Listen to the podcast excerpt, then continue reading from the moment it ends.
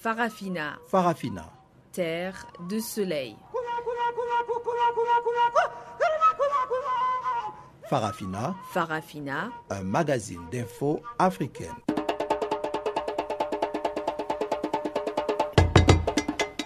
Présentation Pamela Kumba. Au Gabon, le président Ali Bongo Ndimba dépose son dossier de candidature pour la présidentielle du 27 août et nargue l'opposition. Du côté du Tchad, l'opposition appelle la communauté internationale à annuler la réélection d'Idriss Déby Itno plusieurs mois après son investiture. Et l'Afrique, à l'instar de la communauté internationale, commémore ce lundi la journée mondiale de la population. Voilà donc pour les titres, on en parle en détail tout de suite après le bulletin des infos présenté par Guillaume Cabissoso.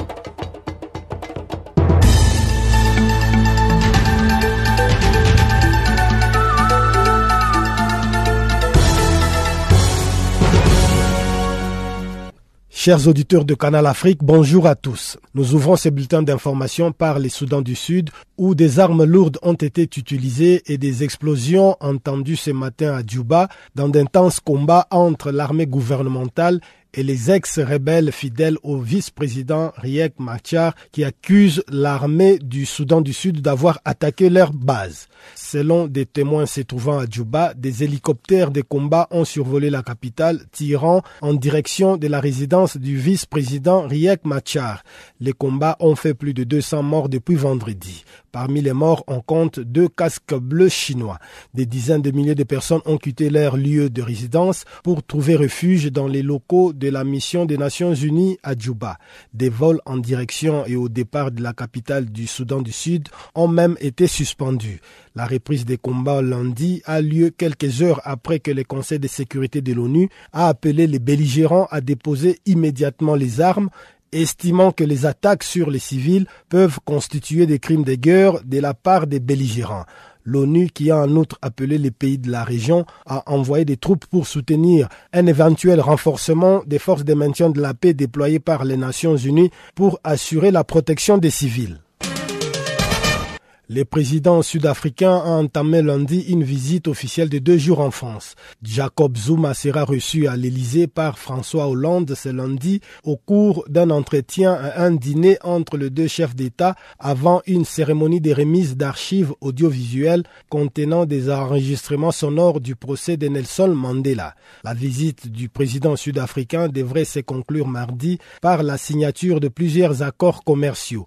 Les deux hommes se rendront également dans la Somme pour assister aux commémorations des centenaires de la bataille du bois d'Elville où plus de 3000 soldats sud-africains avaient affronté les troupes allemandes lors de la Première Guerre mondiale. À l'Élysée, on souligne que les relations entre François Hollande et Jacob Zuma sont chaleureuses, même si ce dernier n'a encore jamais officiellement rendu visite au président français en son palais présidentiel.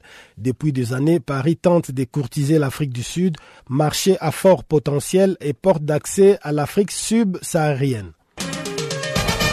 Au Mali, pendant ce temps, des soldats ont été tués dans une attaque terroriste dans les centres près de la frontière avec le Burkina Faso. Des individus armés non identifiés ont attaqué samedi la localité de Dinangourou, située à quelques dizaines de kilomètres de la frontière avec le Burkina Faso. Selon les témoins sur place, les assaillants qui seraient venus du Burkina Faso ont ouvert le feu sur des gardes composantes de l'armée malienne. Deux soldats ont été tués sur les champs. L'attaque n'a pas encore été revendiquée, mais les djihadistes des fronts de libération des Massina opérant dans les centres sont soupçonnés d'en être les auteurs. Longtemps concentrés dans le nord, les attaques djihadistes se sont étendues depuis le début de l'année vers le centre et le sud du Mali. Au Nigeria, pendant ce temps, une attaque de Boko Haram a coûté la vie à au moins sept personnes dans la ville d'Iran, située au nord-est du Nigeria, près de la frontière avec le Cameroun. Des témoins sur place ont rapporté que les islamistes sont entrés en pleine nuit aux environs de 23 heures et ont ouvert le feu sur les maisons avant d'emporter des vivres et des médicaments dans un hôpital. Des informations confirmées par l'armée nigériane qui a pour sa part fait état de deux morts dans ses rangs et de 16 éléments Boko Haram abattus. Plusieurs habitants fuyant les attaques ont dû se réfugier au Cameroun voisin ou dans la ville de Gambourou située à 28 km de là. Affaibli par une force multinationale, Boko Haram, qui a prêté allégeance à Daesh l'année dernière, continue à perpétrer régulièrement des attaques meurtrières dans le nord-est du Nigeria. Enfin, démarrage lundi à Lomé des débats sur les réformes institutionnelles souhaitées par la classe politique togolaise. Les rencontres dirigées par le Haut Commissariat à la réconciliation et au renforcement de l'unité nationale, HCRRUN, qui veut par ces échanges rapprocher les positions sur la question des réformes qui divisent les pouvoirs et l'opposition mais l'Alliance nationale pour le changement, ANC, le principal parti de l'opposition et d'autres formations politiques du même bord n'ont pas souhaité participer à ces échanges estimant que ces réformes ne peuvent se traduire que par une proposition de loi au sein de l'Assemblée nationale. Awanana Daboya, la présidente du HCRRUN, soutient pour sa part que la réflexion menée à partir de ces jours va servir à rapprocher les positions des uns des autres sur la question des réformes institutionnelles. Fin de ce bulletin d'information, je vous laisse avec Pamela Kumba pour la suite de nos programmes.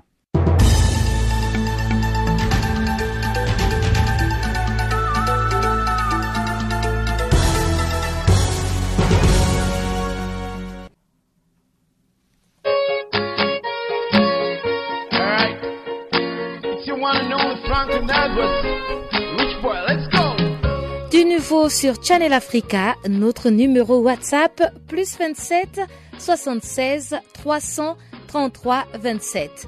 Contactez-nous pendant le magazine des actualités en français en direct de 16h à 17h GMT sur Channel Africa, la voix de la Renaissance africaine.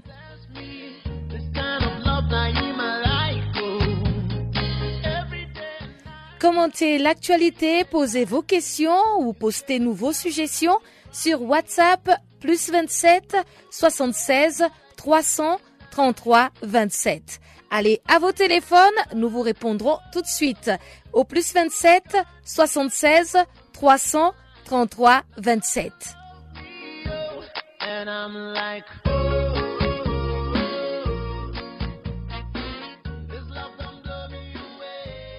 Mais tu vas où comme ça?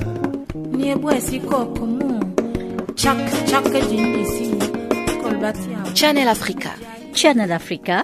Channel Africa, la voix de la Renaissance africaine. Retrouve-nous sur www.channelafrica.co.za.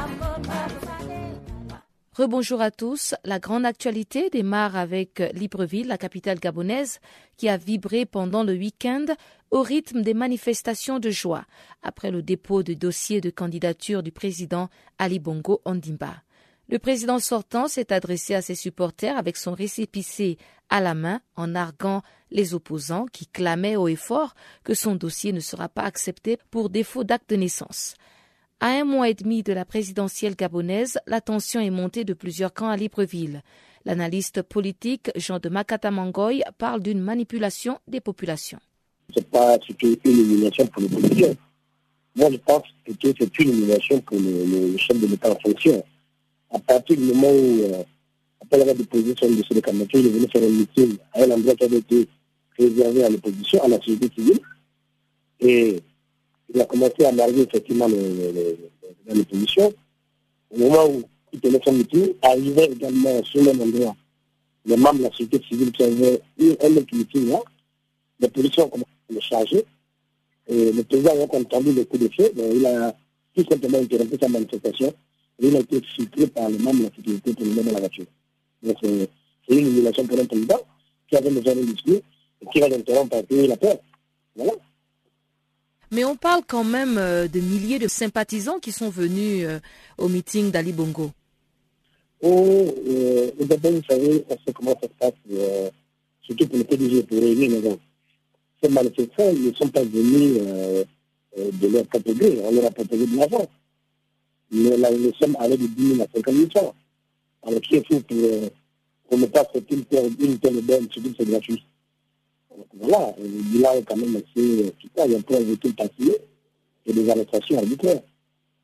Ok, maintenant que le président a réussi à soumettre euh, euh, son dossier de candidature avec toutes les pièces validées, est-ce que l'opposition aura encore euh, une marge de manœuvre afin de pouvoir disqualifier cette euh, candidature?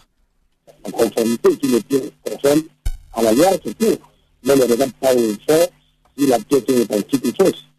Donc, euh, moi, le ménage sur le but, il ne reste plus à l'opposition qu'à mobiliser le peuple pour, euh, pour arriver à, atteindre but qui se appelle. Le ménage de manière de l'opposition en vue de la disqualification de la candidature de Bongo sont, sont réduites à partir du moment où la Sénat ne regarde pas les capacités des pièces, elle regarde ces pièces sont euh, conformes, euh, mais ne regarde pas au fond si cette pièce-là est authentique, est-ce qu'elle est euh, valable, est-ce que non. Elle regarde si la pièce est valide, si elle est conforme à la loi, c'est annulé. Donc elle ne regarde pas au fond, si a été fait la pièce, qui l'a faite, à quel moment, est-ce que c'est vrai, est-ce que c'est...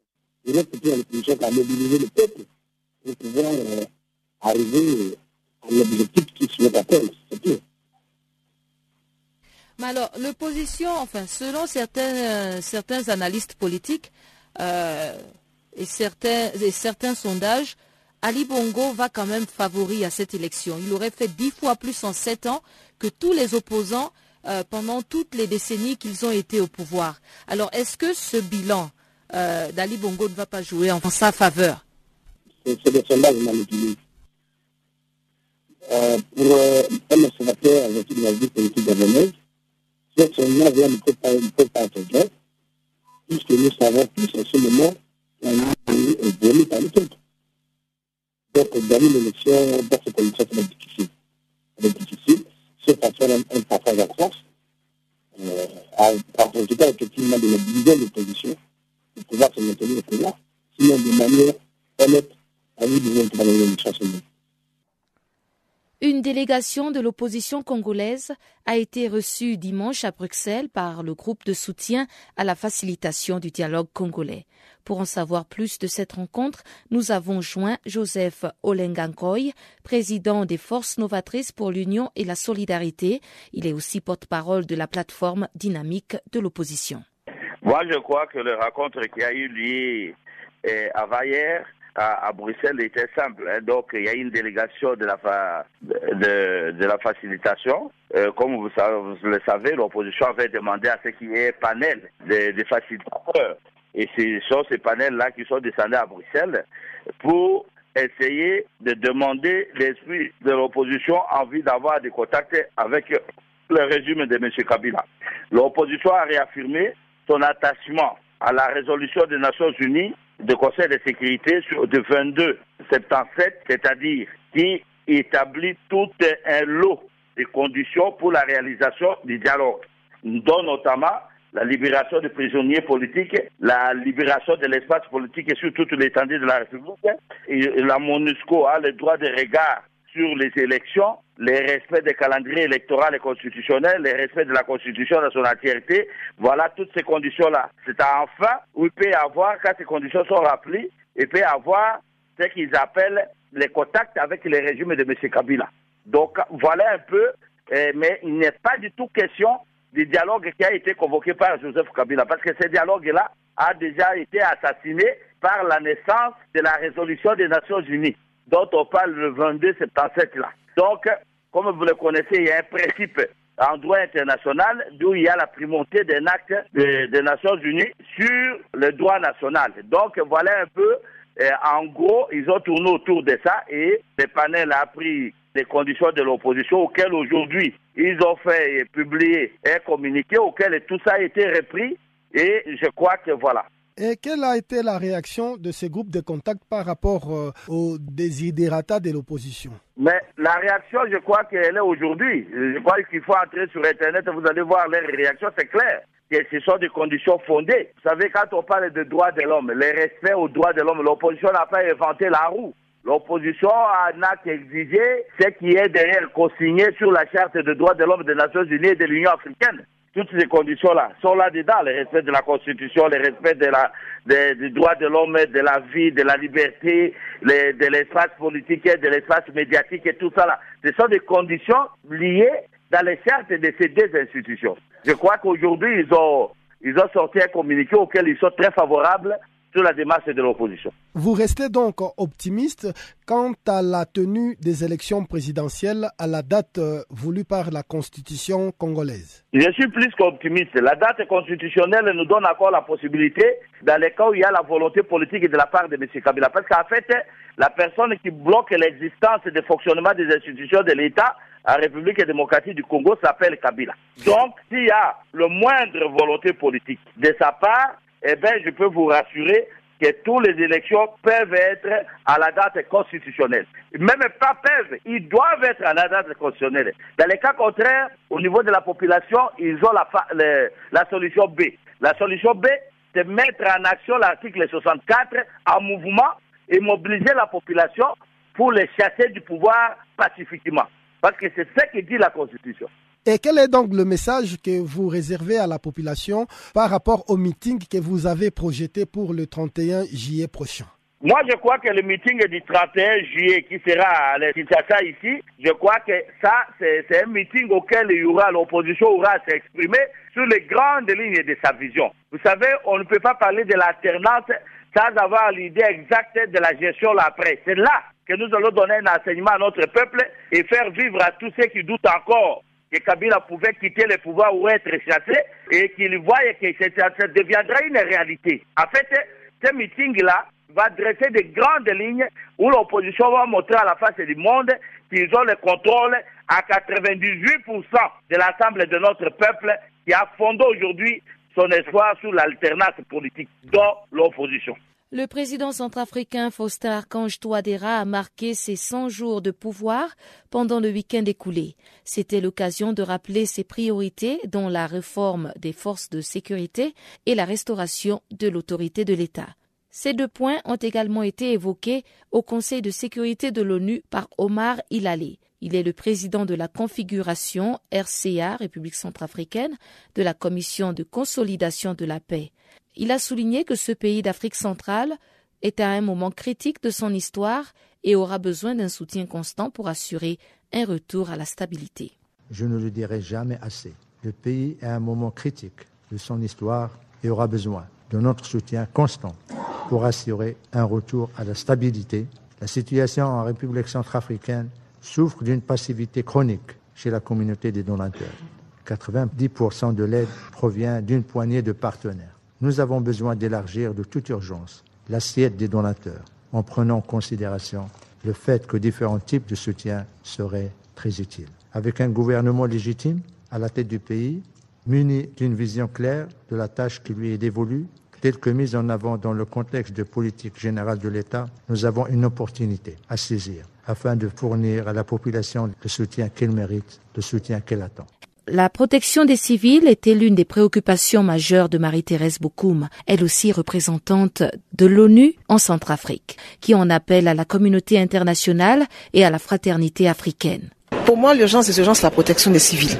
C'est indispensable hein, au vu de ce qui se passe. Euh, c'est prendre des mesures ensemble, MINUSCA, gouvernement, pour accentuer la protection des civils et rassurer la population qu'elle peut vaquer en toute sécurité à l'intérieur et de Bangui et à l'extérieur de Bangui, ce qui n'est pas encore le cas. Ça demande des mesures de discussion avec les groupes armés, mais surtout de réduire l'effet négatif de ces groupes armés. Il est important que ce désarmement soit un désarmement consensuel. Il est important que les gens voient leur intérêt aujourd'hui à désarmer, à comprendre qu'ils ne peuvent pas continuer à porter les armes alors que le pays a eu des élections et évolue vers la stabilité et la paix. Il faut une solution pacifique et discutée. Et là, j'appelle la communauté internationale, en particulier les pays voisins, à s'engager aussi peut-être davantage dans les discussions justement sur le désarmement et dans une médiation pour amener tous ceux qui aujourd'hui croient qu'ils peuvent porter les armes et alors qu'ils les portent de manière illégale à ne pas le faire et à aider les centrales centrafricain aussi a plus de stabilité et plus de paix. La Centrafrique, c'est le centre hein, de l'Afrique, donc le centre de la sous-région. Et une stabilité et une, une paix durable en Centrafrique va conditionner, je crois, la stabilité et la paix durable à l'extérieur. Il n'y a qu'à voir le nombre de réfugiés qui sont allés dans ces différents pays et qui, aujourd'hui, pèsent sur ces pays. Donc la paix permettra à ces réfugiés de revenir et donc la paix en Centrafrique a un effet sur la paix et la stabilité dans les pays voisins. Donc vraiment, je les invite à intervenir plus et je crois que tout le monde en mettant la main, et non seulement euh, les pays de la sous-région, mais aussi d'autres pays, à part la coopération sud-sud, peuvent aider la Centrafrique en leur fournissant des ressources, des capacités aussi. Il n'y a pas que les bailleurs de fonds qui peuvent aider, il y a ceux qui peuvent aussi apporter des ressources humaines une technicité à la Centrafrique pour l'aider à se relever dans le domaine de la justice, dans le domaine de l'éducation, dans le domaine de la santé. Pourquoi pas? Nous avons eu des pays qui se sont relevés grâce au soutien de pays frères qui n'avaient pas forcément de l'argent, mais qui avaient des capacités techniques à apporter. Donc je crois que la fraternité africaine aussi doit pouvoir jouer dans une coopération sud-sud pour aider la Centrafrique à se relever de ses cendres. Marie-Thérèse Bokoum est représentante de l'ONU en Centrafrique.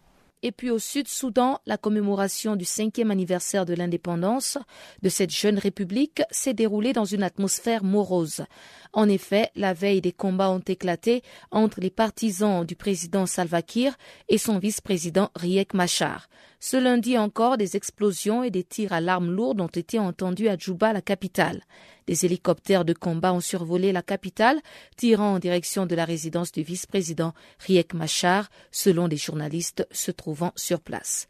Les combats auraient fait plus de 200 morts entre vendredi et ce lundi. Le Conseil de sécurité de l'ONU a fermement condamné les combats qui ont eu lieu à Juba, la capitale sud-soudanaise, entre les soldats de l'armée populaire de libération du Soudan, APLS en abrégé, et l'APLS dans l'opposition. Ces combats se sont déroulés pendant tout le week-end écoulé et les membres du Conseil de sécurité ont également fermement condamné plusieurs autres attaques séparées contre les fonctionnaires des Nations Unies et des membres du corps diplomatique qui se sont également produites à Djouba. Selon l'Agence des Nations Unies pour les réfugiés, le Sud-Soudan figure parmi les pays ayant le plus important niveau de déplacement de population provoqué par des conflits. Nora Sturm, porte-parole du HCR à Genève. Le HCR est extrêmement préoccupé par le nombre croissant de personnes qui quittent le pays du Soudan du Sud, qui sont forcés donc de fuir leur pays vers les territoires avoisinants, ou alors ils sont forcés à quitter leur maison et ils restent à l'intérieur du pays. Aujourd'hui, près d'un quart des citoyens du Soudan du Sud sont déplacés de force, soit à l'intérieur, ce sont des personnes déplacées internes, soit dans les pays euh, avoisinants. Donc cela affecte environ 2,6 millions de personnes. Donc c'est près du quart donc, de la population totale. Ce sont des chiffres vraiment énormes. En fait, le Soudan du Sud est actuellement le quatrième plus grand pays producteur de réfugiés dans le monde entier. C'est pour vous dire que la situation est extrêmement préoccupante. Il y a environ 860 000 personnes sud-soudanaises qui ont quitté leur pays et qui sont maintenant dans la, dans la région environnante. La grande majorité sont au Soudan et puis en Éthiopie. Mais effectivement, il y a des Soudanais qui se retrouvent également en République démocratique du Congo et en Centrafrique. En Centrafrique, la majorité, donc environ 10 000, se trouve dans un village qui s'appelle Bambouti, qui est extrêmement isolé, extrêmement loin et difficile d'accès. Le HCR déplore aussi que de nombreux enfants sont victimes de ce déplacement forcé. C'est vraiment une crise, on peut dire, d'enfants, euh, celle du Soudan du Sud. Environ 70% des réfugiés sont des enfants de moins de 18 ans. Et ils sont extrêmement affectés par le déplacement forcé ils doivent quitter l'école, ils ne peuvent pas vivre comme les enfants normaux, on va dire, ils ne peuvent pas jouer, ils ne peuvent pas avoir accès à des soins de santé vraiment de base et, essentiels pour leur développement. On a aussi noté donc une augmentation de la malnutrition, notamment dans les camps de réfugiés au Kenya, par exemple, les enfants arrivent et souffrent de, de carences alimentaires très très graves. Les humanitaires redoute une détérioration d'une situation déjà inquiétante, d'autant plus que malgré l'accord de paix qui a officiellement mis fin à la guerre civile en août 2015, les conflits et l'instabilité se sont propagés dans des zones auparavant non touchées par les régions de l'Équatoria et du Bar El Ghazal. Le président Salva Kiir et l'ex-chef rebelle Riek Machar, redevenu vice-président du pays, disent ne pas savoir la cause de ces affrontements. Les trois causes principales de cet exode de réfugiés sont les suivants. D'abord, des tensions continuent à surgir dans le pays, notamment dans des zones qui étaient auparavant relativement stables, tels que dans la région du Grand Équatoria dans le sud du pays et aussi Bar el Ghazal dans l'ouest. Une deuxième cause, c'est une euh, accrue de l'insécurité alimentaire qui affecte de plus en plus de personnes. Tout simplement, les gens n'ont pas assez à manger et donc euh, quittent le territoire, notamment vers le Soudan, pour essayer d'obtenir des denrées alimentaires. Et la troisième raison, ce sont donc des conditions économiques qui se détériorent très très rapidement, qui poussent aussi des gens à, à fuir leur pays. Samedi dernier marquait le cinquième anniversaire du jeune pays au monde et cinq ans après son indépendance, l'heure n'était pas du tout à la fête. Le Haut Commissariat des Nations Unies pour les réfugiés a lancé un appel pour aider la jeune République à résoudre son problème de crise économique et humanitaire. Nora Stern. L'appel du HCR et de ses partenaires humanitaires, c'est vraiment un accroissement du soutien financier pour pouvoir fournir la protection et l'assistance humanitaire aux réfugiés et aux personnes déplacées internes au Soudan du Sud. Actuellement, on a lancé un appel de fonds d'environ 573 millions de dollars américains pour justement fournir cette assistance. Et actuellement, cet appel est financé qu'à 17%. C'est beaucoup trop peu pour aider ces personnes qui ont tellement, tellement besoin d'assistance. Voilà, donc en fait, les, les conditions dans le pays, donc dans, au sein du Soudan du Sud, ne sont tout simplement pas propices au retour volontaire des réfugiés ni des personnes déplacées internes. L'insécurité est toujours tellement, tellement grave dans certaines parties du, du pays que les gens ne peuvent pas rentrer en sécurité. Le Conseil de sécurité a exprimé sa profonde préoccupation face au manque d'engagement sérieux de la part des partis en faveur de la mise en œuvre de l'accord sur la résolution du conflit en République du Soudan du Sud. En ce cinquième anniversaire de l'indépendance de ce pays, les membres du Conseil de sécurité ont exhorté les dirigeants à faire preuve du leadership qui apportera une paix durable et la sécurité dans leur pays.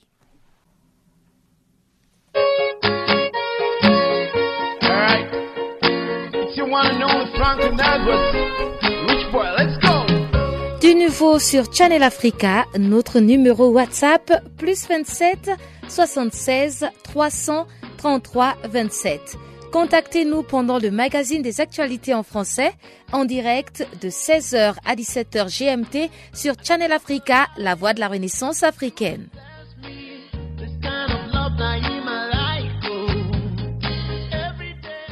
Commentez l'actualité, posez vos questions ou postez-nous vos suggestions sur WhatsApp plus 27 76 300 33 27. Allez à vos téléphones, nous vous répondrons tout de suite au plus 27 76 300 33 27.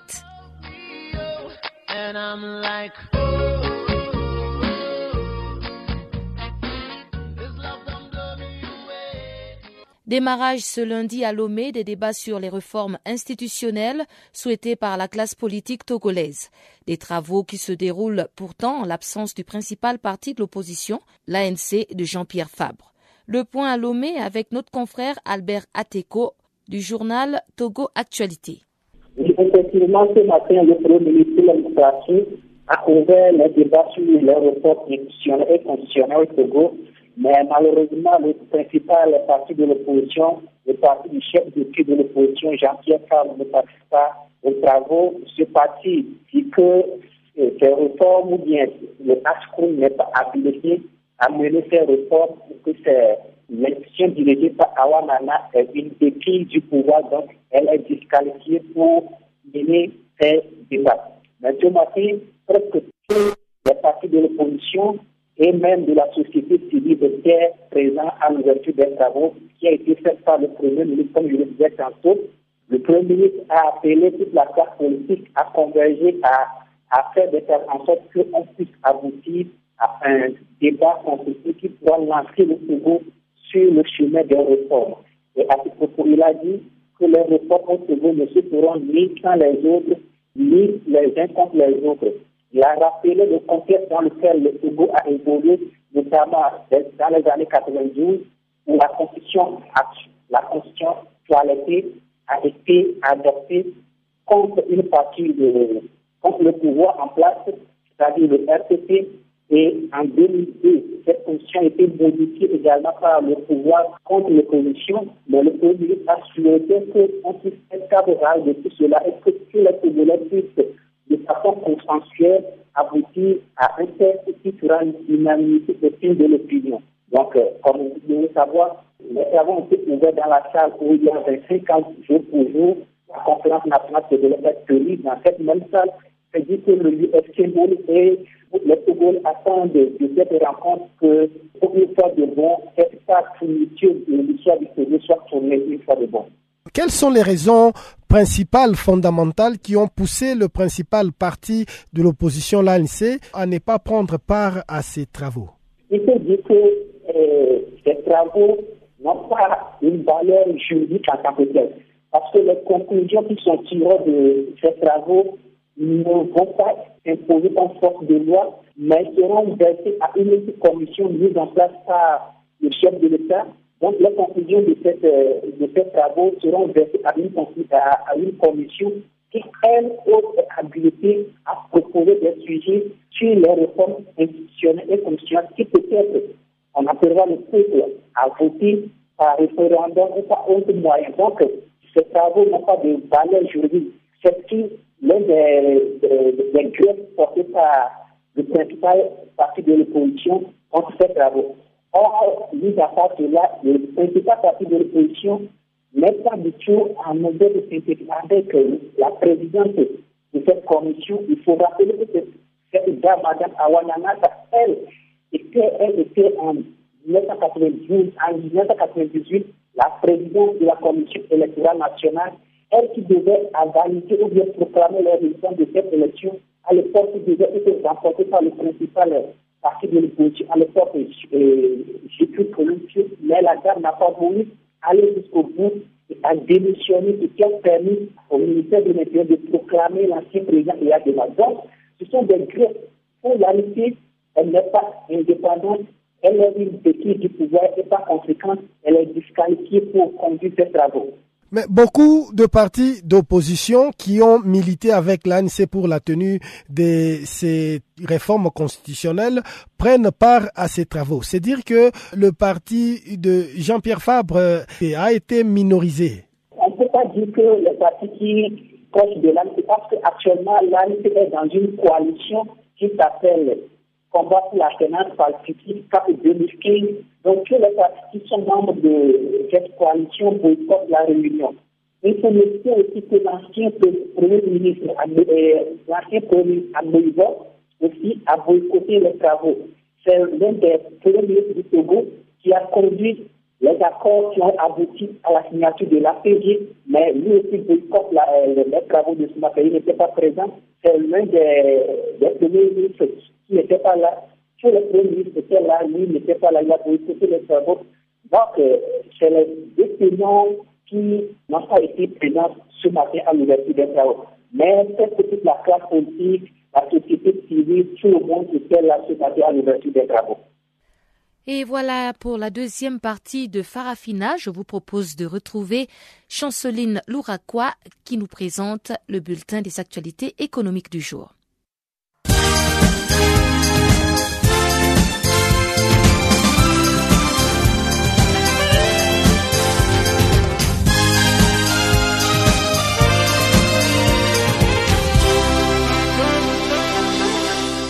Bonjour.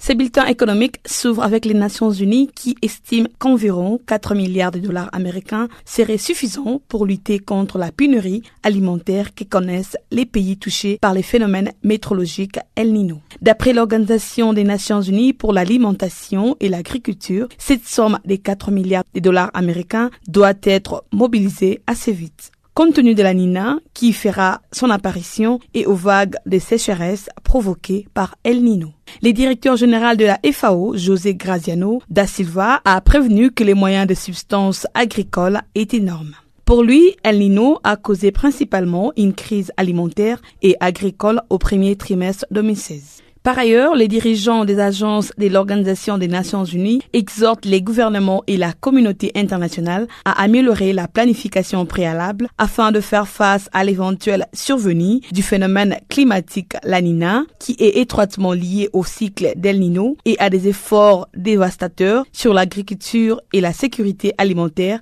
d'ici la fin de l'année 2016. Un an avant le terme de la concession de la Société d'énergie et d'eau du Gabon, les autorités gabonaises et les groupes français se sont engagés le week-end dans un autre processus de négociation. Ces deux partenaires comptent à aboutir à un nouveau partenariat de long terme. Pour le ministère de l'Énergie, ces négociations visent à établir un bilan financier et technique. À noter que cette réforme du partenariat avec les autorités gabonaises permettra à la société commune d'améliorer l'accès à l'énergie au Gabon. La Tunisie a relancé le week-end les projets eau 2050. En effet, ces projets est lancé dans le cadre du plan quinquennal de développement socio-économique. Les coûts total du projet s'élèvent à 2,655 millions d'euros, cofinancés par trois dons, à savoir 1,345 millions d'euros versés par la Facilité africaine de l'eau et un montant minimal de 0,95 millions d'euros de la Banque de développement allemande KfW ainsi que 281 000 euros de la part de l'organisme des coopérations techniques allemandes GIS. Ces projets s'inscrivent dans la stratégie de la période allant de 2012 jusqu'en 2016 de la Facilité africaine de l'eau. Cette facilité vise entre autres à la fourniture des bases nécessaires pour la préparation des avant-projets d'investissement détaillés en matière d'eau, d'agriculture et de développement régional.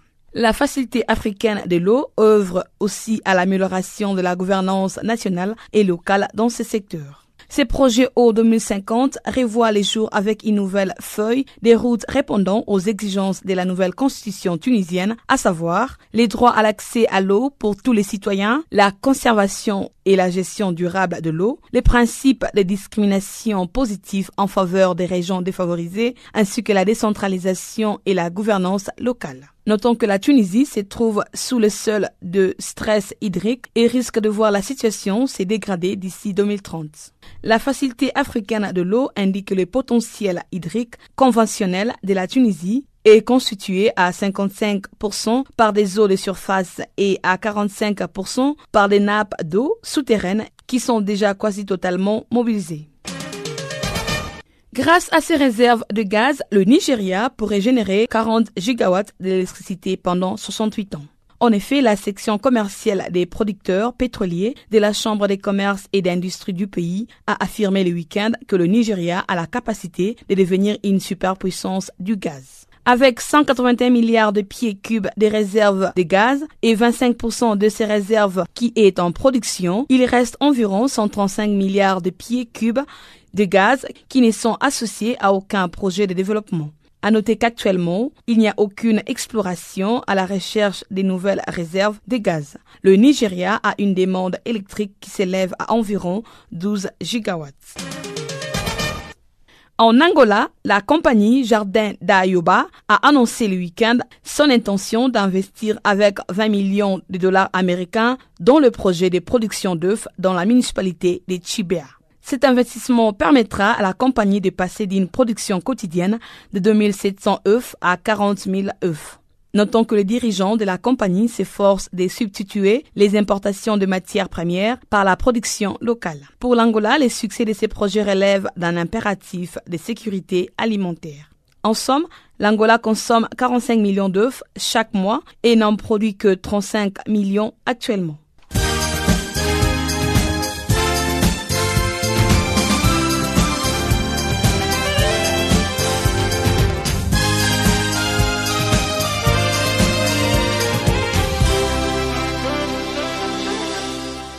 Et puis au Tchad, plusieurs mois après la réélection et l'investiture du président Idriss Déby Itno, l'opposition réclame la tenue d'une nouvelle élection libre, transparente et crédible sous l'auspice de la communauté internationale.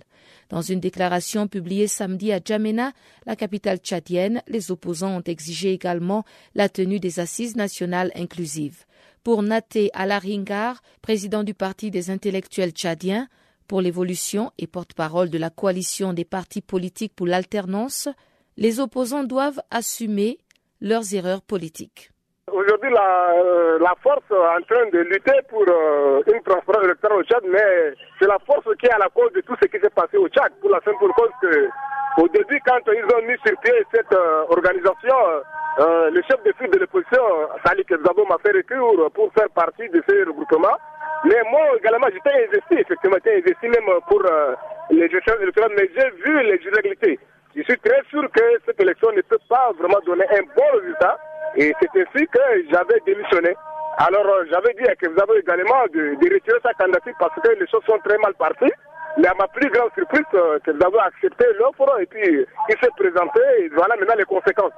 Donc euh, il y a un adage qui dit quand on fait traire l'air, il faut le consommer. Il a accepté ça dès le départ. Si seulement il ne se présentait pas, il n'aura pas ce qu'on appelle une, une, une élection euh, non transparente.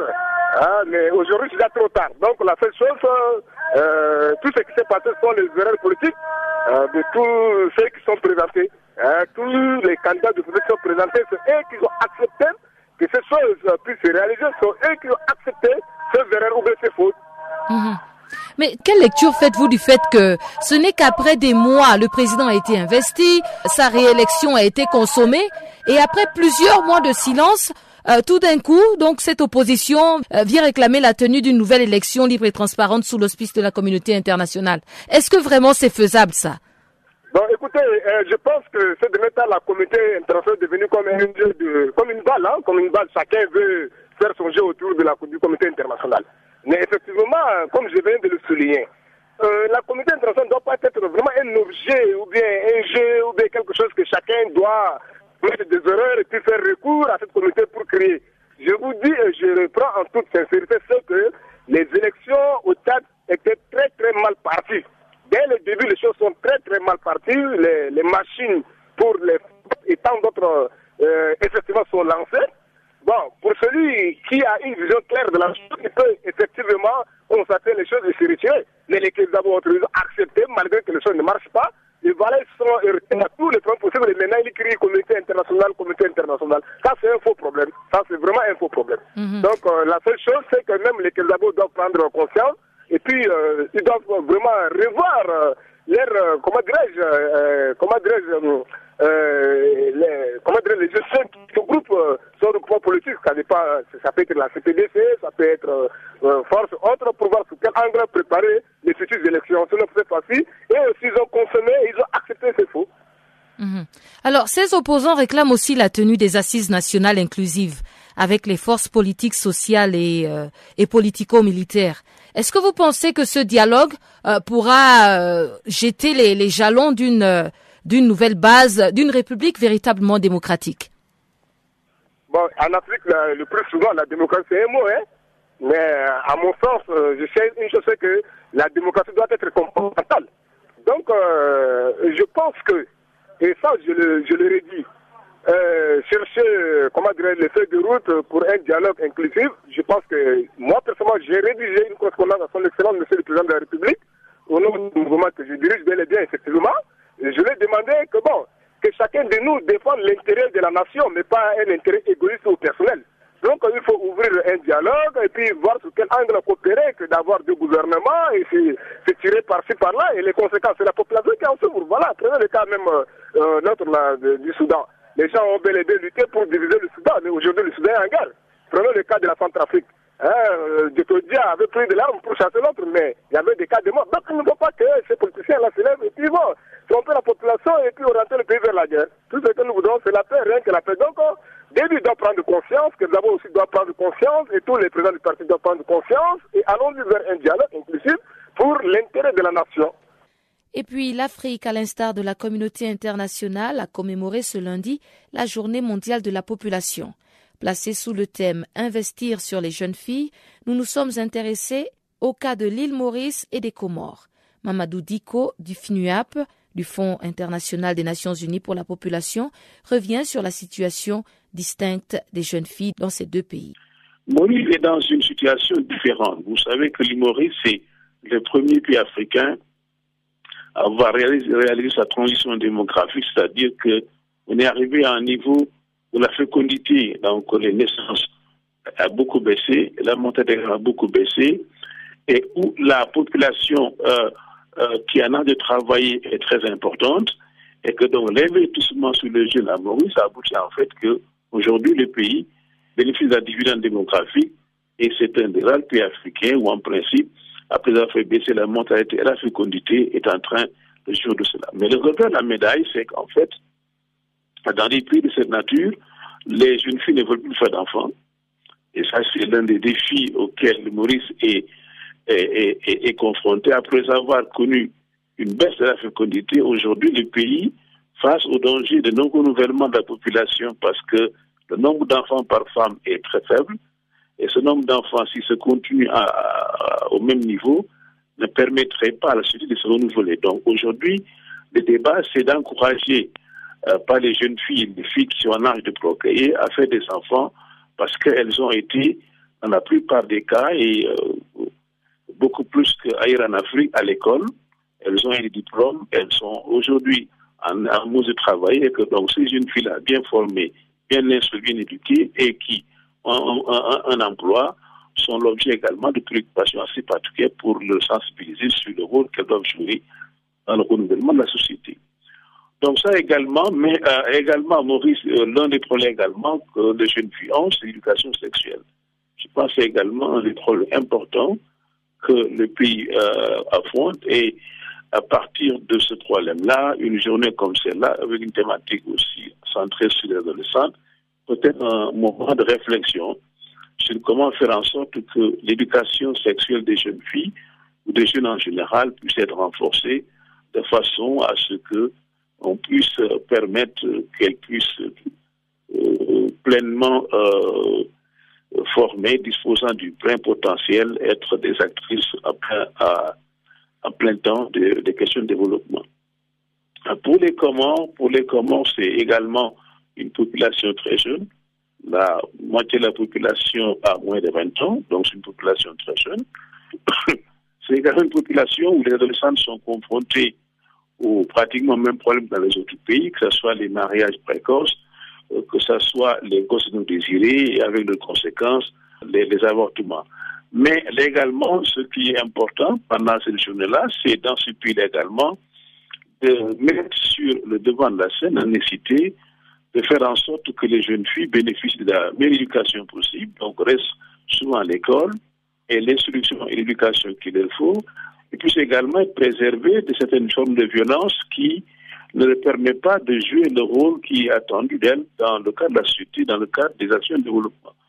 Donc, euh, lutter contre les violences qui sont faites aux femmes, euh, investir dans l'éducation des filles pour qu'elles restent longtemps à l'école, donner les capacités, une fois instruites, éduquées, d'avoir de l'emploi, donc de jouer un, un rôle économique important. L'éducation est un des vecteurs de développement pour toute la société. Donc, que ce soit les jeunes filles ou les jeunes garçons, c'est un bon moyen. Si vous voyez la différence entre les pays africains et certains pays asiatiques, les dragons qui sont émergés, c'est l'éducation. Vous avez des sociétés où 90% des femmes ont été à l'école, ou même au niveau des ouvriers, 80% des ouvriers ont le bac ou en tout cas une formation. Ça fait la différence. Donc l'éducation est le vecteur par lequel les pays peuvent euh, s'appuyer pour se développer. Donc, oui, l'éducation pour les garçons et les filles, mais la différence, c'est que une fille bien éduquée est un plus pour la société comme le garçon, mais avec la, la, la, cette spécificité que éduquer une fille, c'est éduquer une famille, éduquer une nation. C'est pas la éduquer un garçon. Parce qu'une fille s'occupe de ses enfants, de sa famille, et par contre du pays. Donc, euh, l'accent sur l'éducation des filles paraît être une valeur ajoutée à l'éducation en général, parce qu'on est là en train de s'occuper l'éducation et du développement d'une société à part l'éducation d'une personne qui est la jeune fille. Nous avons terminé avec la grande actualité, mais avant de nous quitter, suivez le bulletin des sports présenté par Chanceline Louraquois.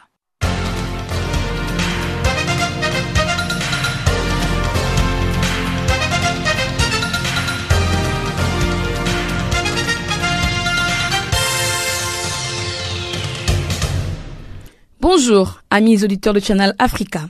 Notre bulletin des sports s'ouvre avec la 15e édition du championnat d'Europe des football masculin 2016 organisé par l'Union des associations européennes des football. C'est une énorme déception pour l'équipe de France. Les Portugal savourent son titre des champions d'Europe 2016. En effet, Cristiano Ronaldo et les Portugal ont remporté le week-end les trophées de l'Euro 2016 en s'imposant un but à zéro devant la France lors des prolongations. Les groupes des Didier Deschamps espéraient donner à la France son troisième trophée à domicile. Ils se sont donc inclinés face au Portugal sur un but d'Eder à la 109e minute lors des prolongations. C'est un exploit réalisé sans leur attaquant vedette Cristiano Ronaldo, blessé dès les premières minutes de jeu après un contact appuyé avec les joueurs français Dimitri Payet. Et pourtant, la France est bien entrée dans cette finale avec une domination nette. Griezmann a failli ouvrir les scores avec la 106e minute. Les Portugais décrochent donc leur premier titre majeur au Stade de France. Rappelons que les Portugais n'avaient plus vaincu l'équipe de France, toute compétition confondue depuis 1975.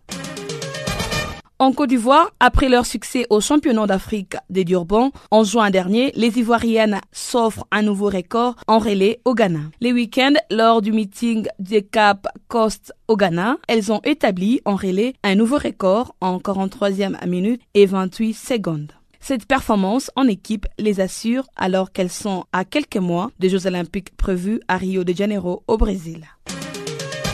L'attaquant international sénégalais Papi Demba Sissé s'est engagé le week-end avec le club Shandong Luneng.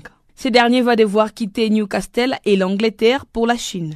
Papi Demba est auteur de 44 buts en 131 matchs. Notons que Newcastle a été relégué en Championship. Toujours au Sénégal, la championne du monde Ami Mbake Thiam a annoncé le week-end la fin de sa carrière d'athlète. Ami Mbake décide de mettre fin à sa carrière après avoir raté les minima pour les Jeux olympiques de Rio au meeting de Joinville en France. Elle a remporté les titres mondiaux du 400 mètres dames lors des championnats du monde 2001. Notons qu'elle n'a remporté que la médaille de bronze au mondiaux 2003 de Paris à Saint-Denis. L'Association internationale des fédérations d'athlétisme a rejeté le week-end une demande concernant 67 athlètes russes. En effet, ces athlètes souhaitaient d'être autorisés à participer aux Jeux olympiques sous des couleurs neutres. La Fédération russe d'athlétisme a fait savoir, à travers un communiqué, qu'elle va continuer à se battre contre la décision de l'Association internationale des fédérations d'athlétisme afin que ces athlètes puissent participer aux Jeux olympiques. D'après les communiqués, la Fédération russe compte également à utiliser toutes les possibilités légales pour que ces athlètes aient la chance de participer aux Jeux olympiques. Dans une autre procédure, 68 athlètes russes ont saisi les tribunaux arbitral du sport pour décrocher leur qualification à titre individuel à la suite de la suspension de l'Association internationale des fédérations d'athlétisme. Pour l'instant, Diara Kilishina est la seule athlète russe repêchée par la Fédération internationale pour les Jeux olympiques 2016 prévus du 5 au 21 août à Rio. Notons que le tribunal arbitral du sport rendra sa décision finale avant le 21 juillet prochain. En tennis, les Britanniques Andy Murray a remporté le week-end lors de la finale de Wimbledon. C'est pour la deuxième fois qu'Andy Murray neutralise le Canadien Milo Raonic, septième mondial, en 3-7, 6 à 4, 7 à 6 et 7 à 6. C'est le troisième titre majeur pour Murray après l'US Open en 2012 et l'édition 2013 de Wimbledon.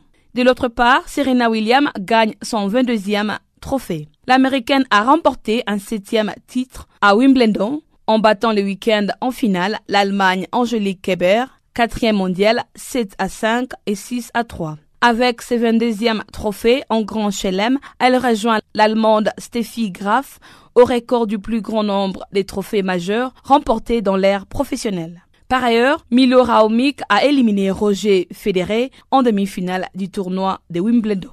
La Suisse a été battue en 5 matchs, 6 à 3, 6 à 7, 4 à 6, 7 à 5 et 6 à 3.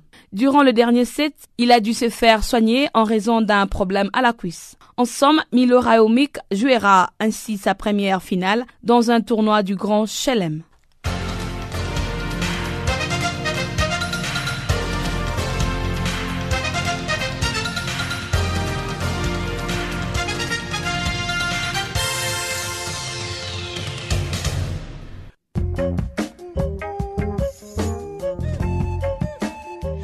Et c'est donc sur cette note que s'achève Farafina. Encore une fois, merci d'avoir été des nôtres. N'oubliez surtout pas de nous envoyer euh, vos messages à travers notre page Facebook, Channel Africa. Faites-nous des tweets French Farafina ou encore Channel Africa 1. Merci encore une fois de nous avoir été fidèles. On se donne rendez-vous demain pour une autre édition des actualités en français sur Channel Africa, la voix de la renaissance africaine. Au revoir.